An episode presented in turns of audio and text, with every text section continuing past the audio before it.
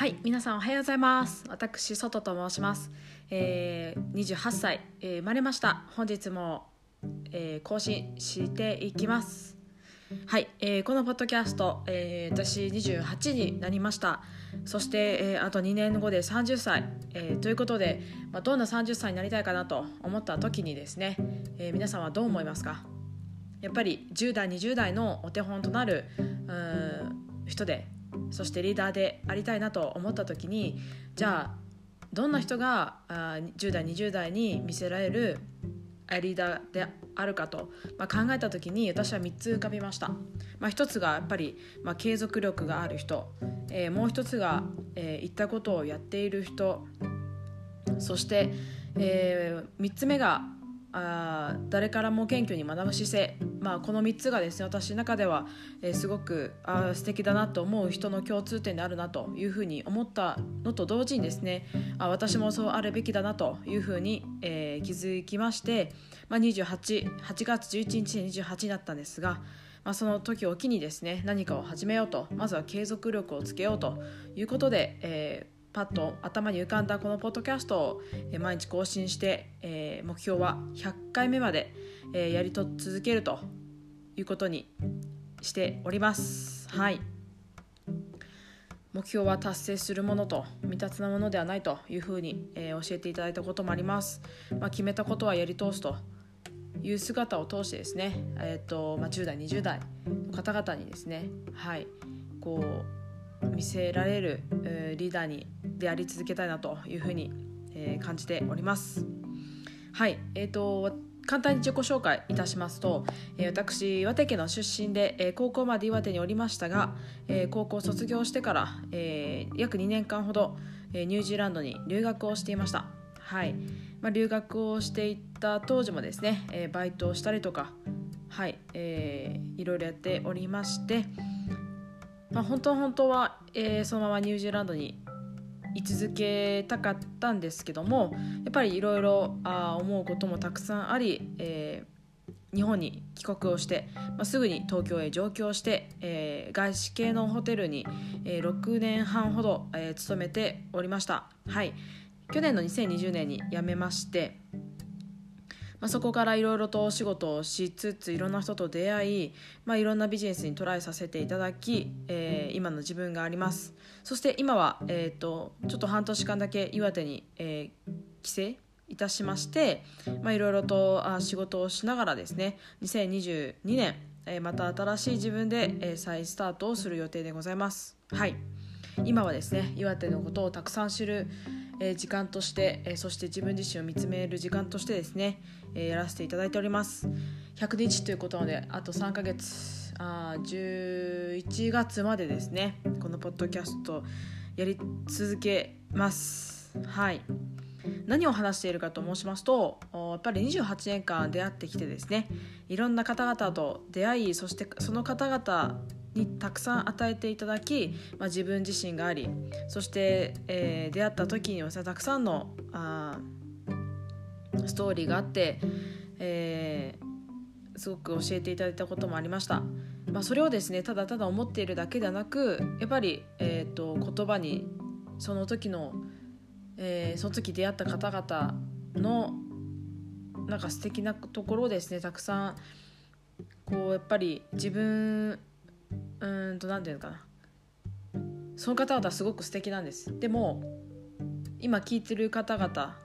またはこれからお会いする方々にその出会ってきた方々のお話をしたとしても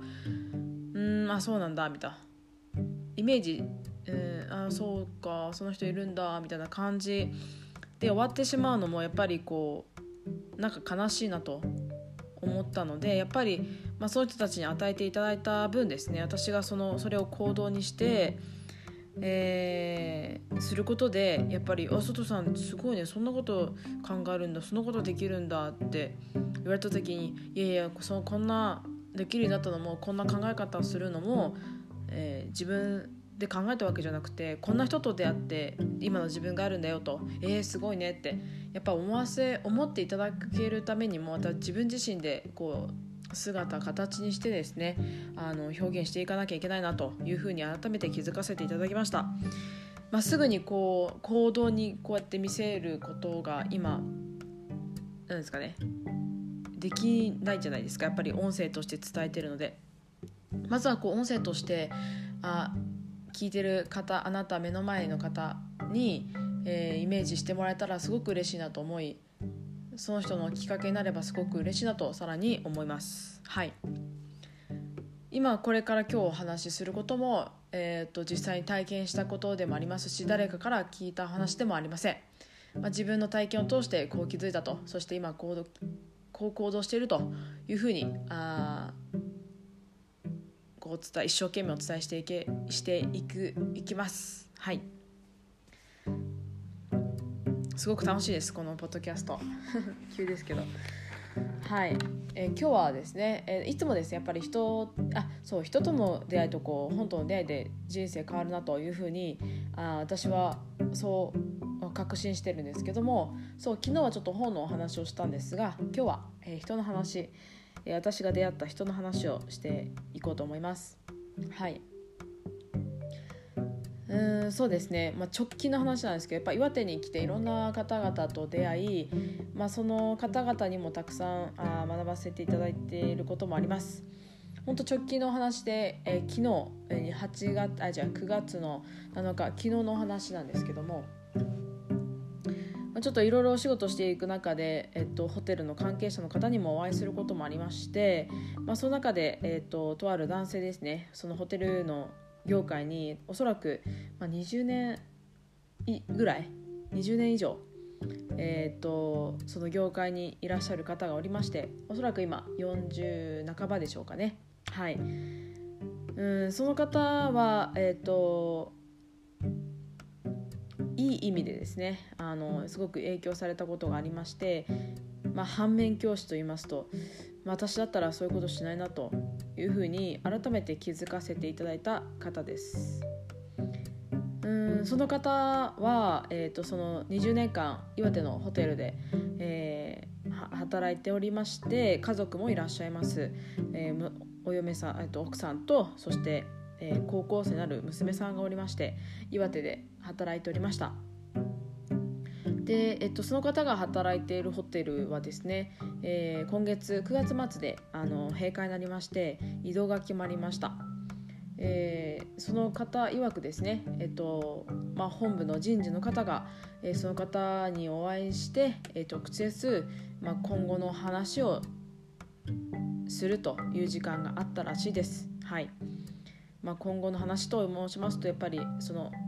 ホテルが閉館するとともにですね、えー、転勤先そのホテルいられないので次の職場の話をされたらしく、はい、移動先の話をですねされたようなんですけどもその方やっぱりこうホテル業界に命を注いで、えー、フロントでこうお客様と、えー、接するそして喜びを与えることがですね彼の使命だというふうに、えー、思っているらしくはい。なので次の転職先もやっぱホテルの同じホテルで同じホテルですがホテルのフロントでお客様におもてなしを届けるという仕事をするとイメージをしていたようでございます。だがしかしですね、えー、結局その方の希望には添えず、えー、人事が出した答えはですね、えーとそのホテルの売店の店長そしてあとあるそのサイトですかね。その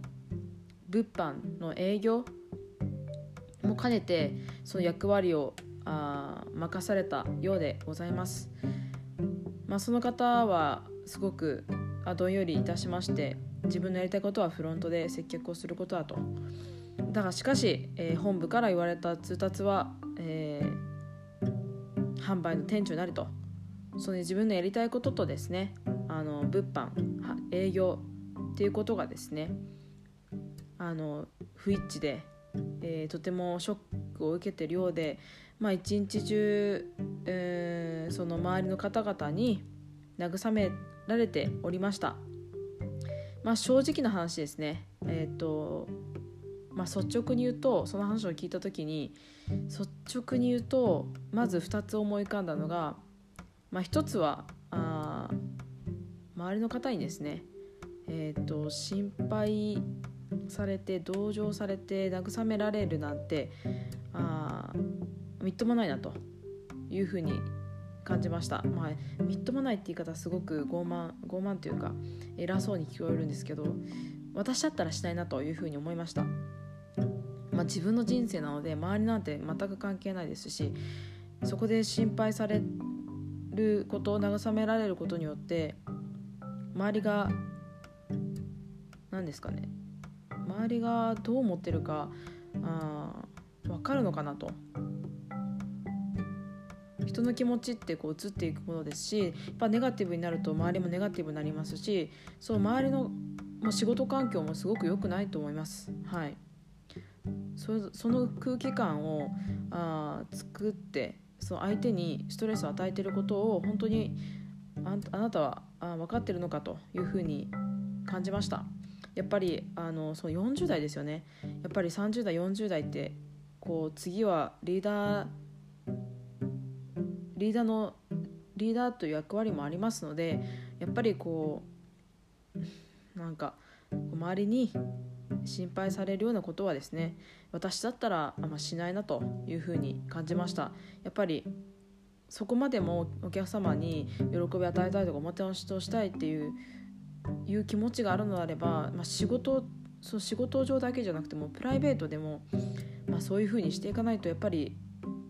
やっぱりこう周りってついていかないなと何かしらうんその後人間関係にギクシャクしたんじゃないかなというふうに、まあ、その人の話を聞いてですね客観的に感じました。でそう1つ目はやっぱり同情させるなと周りにやっぱりこう情けない姿情けない姿じゃないですけど そうそういう言い方悪いですね。うんとやっぱり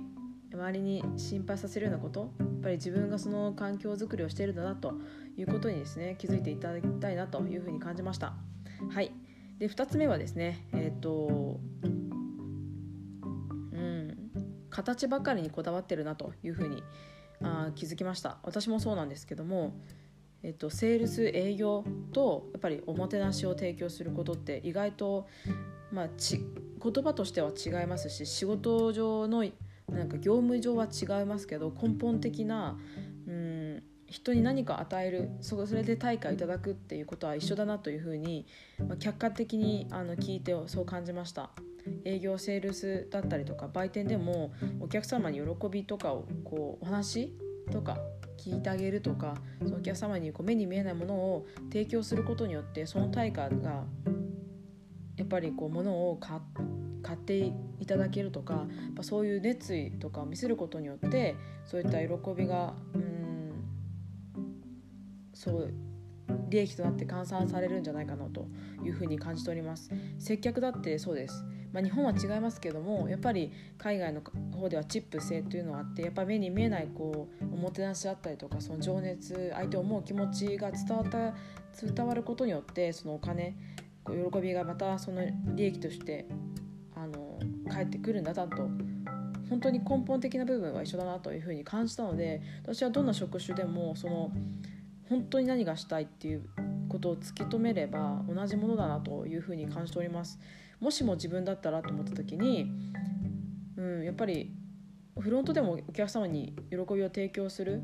そして喜んでもらってもし海外であればチップはもらえるし、まあ、お客様はリピートして常連になってくれるしそこでまた利益が上がっていくんだなと感じますし、まあ、そこでフロントなりにこう考えることもありますし、まあ、売店の方でもですねうんとやっぱりお客様に喜びを提供することによってあたくさんのものを買ってくれたりとか、まあ、条例になるかは分かりませんけどやっぱりその対価は大きいんじゃないかなというふうに感じております。そう客観的に見た時にやっぱり根本的な本当に自分がやりたいことっていうのがあ根っこではあのつながっているなというふうに感じているので、まあ、その人がなぜそこまであのショッキングを受けて悩んでいるのか、うん、さっきも一番最初に言ったように自分がやりたいこと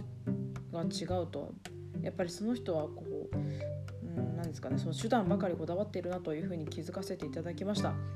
私もそういうふうに判断することがあるのですね。その話をその人の話を聞いてうんやっぱそういうこともあるから私も気をつけようと改めて気づかせていただきました。そう私はこう言ってるその人をなんかうん言ってしまってこういうふうに言ってしまってるのでなんかこう解説者みたいになってますが私は常にプレイヤーとしてですね私はそうそう同じ状況になった時にですね似たような状況になった時にあ冷静に判断して根っこでは全てはつながっているんだと人を喜ばせることそして対価をそれで対価を得ることつながっているんだというふうに根本的なことを感じました。そう常にですね自分自身、えー、日々成長日々挑戦それこそが自分のモットーであり人生の目的なのでその人生の目的が来る行動と、えー、仕事をこなすっていうことをし続けたいというふうに改めて気づきました。はい、まあ、ちょっと今日は10分以上と長くなってしまいましたがあなるべくちょ10分に収めてですね。はい、えー、一生懸命今日も情熱的に行動し伝えていきます。はい、えー、今日は24 5回目ですね。が終わりました、まあ、4分の1ですね。はい。どんどんどんどん更新して自分も成長し続けます。今日も聞いてくださってありがとうございます。